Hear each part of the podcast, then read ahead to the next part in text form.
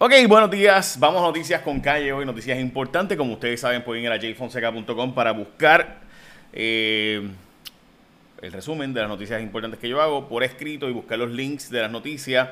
Así que pueden ir a jfonseca.com. Eh, pero vamos a noticias importantes de hoy. Vamos a arrancar con que se reportó una muerte de una mujer de 53 años de la zona de Bayamón. Eh, y esa fue la muerte reportada del día de hoy. Así que importante saber eso. Eh, pero es una sola muerte la reportada. Y también vuelve a subir la hospitalización con 392. Lo que está en el ventilador subió a 51, pero estaba en 50. Eh, y 97 casos confirmados hoy, 116 probables. Obviamente, todos estamos pendientes de esta cifra de la tasa de positividad, que es la más importante, que la estamos viendo, ¿verdad?, todos los días. Y la verdad es que pareciera ser, ah, discúlpenme, no, no hizo zoom hoy, eh, pero pareciera ser que siguen los 14, 15% y ha estado así por los pasados ya casi mes. Y básicamente todo el mes de agosto estuvo entre 15, 16 y 14%. Y por eso pues se supone que sea eh, siempre eso por debajo de 5%. Lo que se espera es que sea por debajo de 5%. Obviamente al tener pocas pruebas eh, o al, tener datos ¿verdad? contradictorios todo el tiempo, pues había estado bajando de los 17, 18 y 20%, pero eh, se queda básicamente en 14%, lo cual es eh, bien preocupante porque significa que todavía tenemos una propagación comunitaria sustancial, ¿no? obviamente el dato positivo es que las hospitalizaciones no subieron de 538, sino que bajaron, y eso sí es bien importante porque en los 538 se esperaba que eso siguiera aumentando, como pasó en lugares, por ejemplo, en la Florida, donde de 500 subió al otro día un hospital, eh, una zona de hospitales, por ejemplo, subía de 500 a 700 y tres días después llegó a 1000 y así por el estilo. En Puerto Rico eso, gracias a Dios, no ha ocurrido todavía. Eh, pero hay que seguirse cuidando. Aquí está la tasa de personas por edad. Hay 787 eh, que dieron positivo de 20 a 29 años, pero la verdad es que solo son 15 menos las personas de 30 a 39 y 40 a 49. Así que esto de echarle la culpa a la gente de 20 a 29 años me parece bien interesante porque los números son básicamente idénticos entre personas de 20 a 29 años y 30 a 49 años. Pero bueno, son casi idénticos. Obviamente van a decir que menos gente de esa edad se hace las pruebas y por tanto pues eh, significa que tiene mayor propagación, eh, lo cual podría ser. Eh, pero los datos son que tenemos mucha gente de las edades adultas, ¿verdad? que también son altas, ¿no? Y bien importante entender eso. Vamos a hablar también ahora de las portadas de los periódicos. Arrancamos con los comedores escolares del sur, no se reactivaron y básicamente solo 10% eh, de la gente fue a comedores escolares que sí estaban disponibles. También eh, renovado entusiasmo para votar. En el caso del periódico C, perdón, el, el, de ahorita era el periódico Primera Hora, ahora es el periódico El Nuevo Día. Renovado entusiasmo para votar.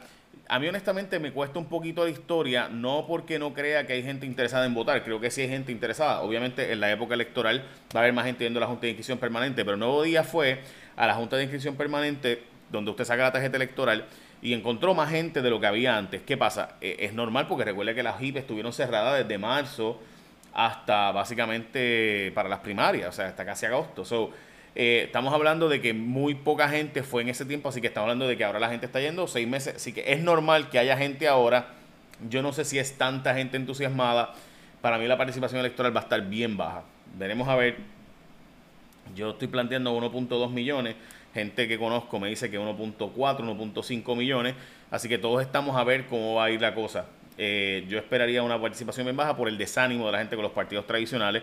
Eh, pero el nuevo día de hoy dice que hay mucha gente yendo a las juntas de inscripción permanente a sacar eh, sus identificaciones. Obviamente está el problema de que no hay plástico, de que le están llamando para después. Recuerde que aun si usted no tiene eh, una tarjeta electoral, aun si usted no tiene una tarjeta electoral, usted puede votar con la licencia de conducir o con el pasaporte según la nueva ley, pero se supone que vaya al colegio de añadidos a mano lo cual es medio complicado, pero en, en, síntesis es eso, en síntesis, perdón, es eso lo que supone que pase. Ok, la portada del vocero, misterio en la plantilla pública, hay un montón de empleados públicos que no están trabajando, lo están cobrando cerca de 120 mil, no se sabe exactamente dónde están y qué están haciendo específicamente.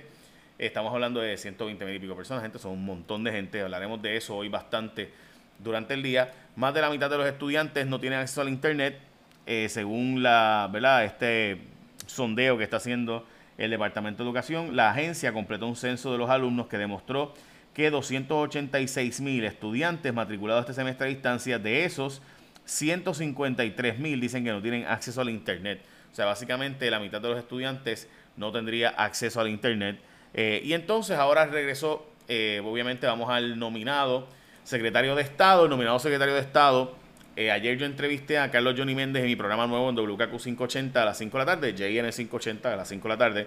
ayer le entrevisté a Johnny Méndez justo después de que la gobernadora hizo este nombramiento y, la, y Johnny Méndez me dijo que la gobernadora no le consultó el nombramiento. Recuerden que esto es un nombramiento que va a la Cámara y al Senado.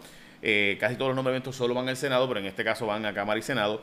¿Cuál fue el mensaje de la gobernadora con ese nombramiento? Pues en mi opinión, yo creo que el mensaje de la gobernadora fue, yo voy a nombrar a mi gente, no voy a consultarlo con nadie, no voy a proyectar unidad.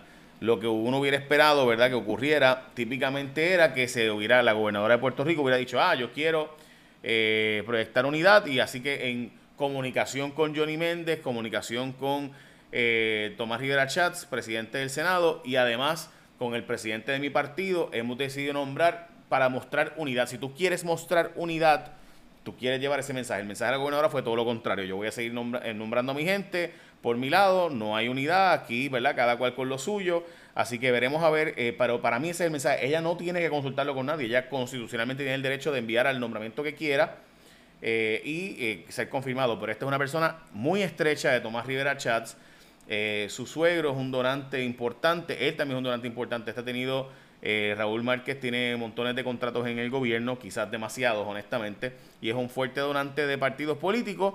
Eh, así que esta persona que ha sido nombrada es un, de nuevo, muy cercano a Rivera Chats. Me parece que el mensaje de la gobernadora es estos 43 jueces que faltan y todo lo que viene por ahí, yo voy a nombrar a mi gente y esto no va a ser en comunicación ni proyección de unidad con el presidente del partido, Pedro Pierluisi. Así que eh, lo que, si tú querías proyectar que había unidad en el partido, tú hubieras dicho, antes de, este nombramiento, lo he consultado con la Cámara de Representantes, lo he consultado con el Senado de Puerto Rico y le he informado al presidente del partido, el cual también ha dicho que es un buen nombramiento. Nada de eso ocurrió. Johnny Méndez dijo que incluso pudieran no confirmarlo, en el sentido de que dejarlo nombrado. Eh, sin tener confirmación y por tanto se quedaría solamente como eh, secretario de Estado por cuatro meses, pero no podría ser gobernador si no es confirmado. Recuerda lo que pasó con Pierluisi. Así que ya el Tribunal Supremo resolvió que si no es confirmado, antes de no puede ser eh, gobernador de Puerto Rico en propiedad si eh, la gobernadora, por ejemplo, faltara, Dios no lo quiera, ¿no? Así que si por alguna razón la gobernadora renunciara, esta persona no pudiera ser el gobernador de Puerto Rico, le tocaría a Eligio Hernández porque tampoco no tenemos secretaria de justicia eh, confirmada y tampoco tenemos secretario de Estado confirmado. Así que nos quedaría Hacienda. Hacienda no tiene 35 años todavía, tengo entendido. Así que estaría entonces entrando el secretario de Educación como gobernador en caso de una vacante. Así que este secretario de Estado sería secretario de Estado por cuatro meses, pero en la práctica Raúl Márquez, a menos que sea confirmado que aparentemente no van a pasar revisión sobre ese nombramiento, eh, según me dijo Johnny Méndez ayer, pues se quedaría básicamente como secretario de Estado temporalmente. Eh, continúa la repartición de computadoras, pero el Departamento de Educación no dijo cuántas computadoras ya han repartido. Bendito sea Dios, qué incompetencia total. Este sujeto, de verdad que es que me perdonan, pero es increíble. A estas alturas no dan el dato de cuántas computadoras han entregado. Y de hecho, ayer tampoco abrieron los comedores de la zona sur. Eh, oeste, como ustedes saben, no abrieron, no abrieron los comedores, gente. Esto se sabía que iba a pasar y que habría, gente, imagínense que hubiera habido el semestre presencial y no a distancia. O sea, se suponía que estos comedores estuvieran requete listos. Este sujeto es un incompetente de marca mayor y les hablaré después de otras cosas que tenemos información. Eh, pero los lugares que se abrieron, pues muy poca gente fue a buscar los almuerzos escolares. Eh, solo 20 mil de los 180 mil fueron a buscar los comedores en los comedores. Desestimaron también los cargos contra alumnos de la Universidad de Puerto Rico. Voy a explicarte por qué esa noticia es tan importante ahora.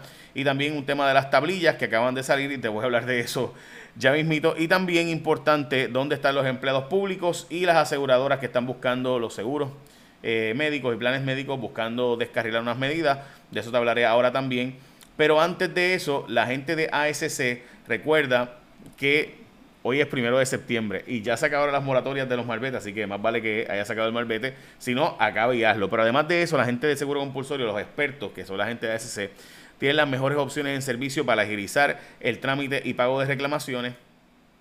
Y por eso es importante que tú sepas, si tú tienes duda, ¿verdad? tienes lo que sea, no te preocupes porque la gente de el plan o el seguro compulsorio de ASC tienen un teléfono inteligente, ellos te resuelven en el momento.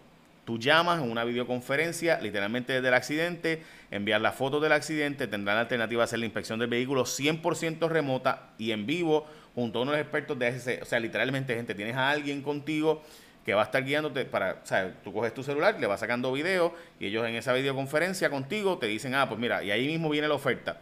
Así que con ese nuevo servicio no tienes que esperar a que alguien vaya a tu casa a inspeccionar el carro, no tienes que esperar a que nada de eso. Tú lo haces todo de forma remota. Tampoco tienes que visitar un centro de servicio al cliente para tramitar la reclamación. El proceso es fácil. El empleado de ACC te va a guiar en el proceso. Juntos harán la inspección. Él desde su área de trabajo y tú donde está el vehículo. Así que al renovar tu malvete recuerda que además de la inspección a distancia, ASC te ofrece el servicio 24/7 por WhatsApp e Internet y servicio por teléfono los 7 días de la semana. Por eso, escógete a los expertos, escógete a ASC. Para más detalles, búscalo en las redes sociales como ASC tu compulsorio. Así que marca ASC, así de simple. Ok, eh, les decía que apuntan a aseguradoras buscan descarrilar a medidas a favor del paciente. Son unas medidas que están siendo eh, fueron presentadas por la gobernadora justo antes de la primaria en contra de las aseguradoras. Eh, y después de que la gobernadora las presentó, resultó ser que ahora habían echado para atrás y cambiado de opinión el propio gobierno, o sea, ACES, la agencia del gobierno que se encarga de los planes médicos, después de que la gobernadora envió un proyecto y ellos la habían apoyado, cambiaron de opinión. Pues dice el Colegio de Médicos que eso se debe a que los planes médicos eh, y también las personas que son pacientes en Puerto Rico que necesitan cierto tipo de medicamentos, están diciendo que esto es que planes médicos están cabildeando en contra de la aprobación de esta medida y que por eso lograron que a ACES cambiara de opinión, o sea que el gobierno de Puerto Rico cambiara de opinión después de haber apoyado las medidas en contra de las aseguradoras, pues ahora cambiaron de opinión. También al día de las planillas, las planillas estaban escaseando en Puerto Rico, particularmente las de motora y de carga, eh, y esas pues ahora finalmente ya las imprimieron o ya las hicieron. Y faltan datos de pacientes de COVID-19. En Puerto Rico, muchos cientos de pacientes no se sabe dónde viven ni dónde, eh, ni dónde son. Eh, y finalmente también desestimaron cargos contra los estudiantes de la Universidad de Puerto Rico. Estos son los estudiantes que carpetearon y que fueron hasta California para exigirle a Facebook entregar los datos de estos estudiantes y entregaron información de montones. Eso, lo que el gobierno no hizo con los de chat de Telegram, lo hizo con estos estudiantes, pues se desestimó el caso porque básicamente no había testigos en contra de los estudiantes. Eh, de nuevo, vean el, eh, lo que ha pasado aquí. Es que el gobierno de Puerto Rico, el Departamento de Justicia, fue hasta California a exigirle que se entregaran los datos de los estudiantes, de los manifestantes, de datos de, de confidenciales de su Facebook y demás, pero no hicieron lo mismo con los muchachos del chat de Telegram. Eso es Puerto Rico. Y obviamente la noticia que será comentada hoy todo el día, Ética Gubernamental dice que no descarta reabrir investigación del chat de Telegram porque dicen eh, que Raúl Maldonado sí fue citado, dice Ética Gubernamental, que sí fue citado don Raúl Maldonado y que sí compareció a la Oficina de Ética Gubernamental, pero no cooperó. ¿Cuál es la verdad de eso? Obviamente tendremos información durante el día de hoy porque simplemente Mayra López Mulero había dicho que no había sido citado, Ética Gubernamental dice que sí compareció y que no cooperó. Eh, así que veremos a ver si de verdad el Departamento de Justicia hace o Ética Gubernamental hace su trabajo o no. Recuerden que eso es ética. Falta una investigación del fiscal especial que todavía está pendiente. Lo veremos. Bueno, écheme la bendición. Bye. Buen día. Nos vemos hoy en J Rayo X y hoy a las 5 de la tarde en WKQ.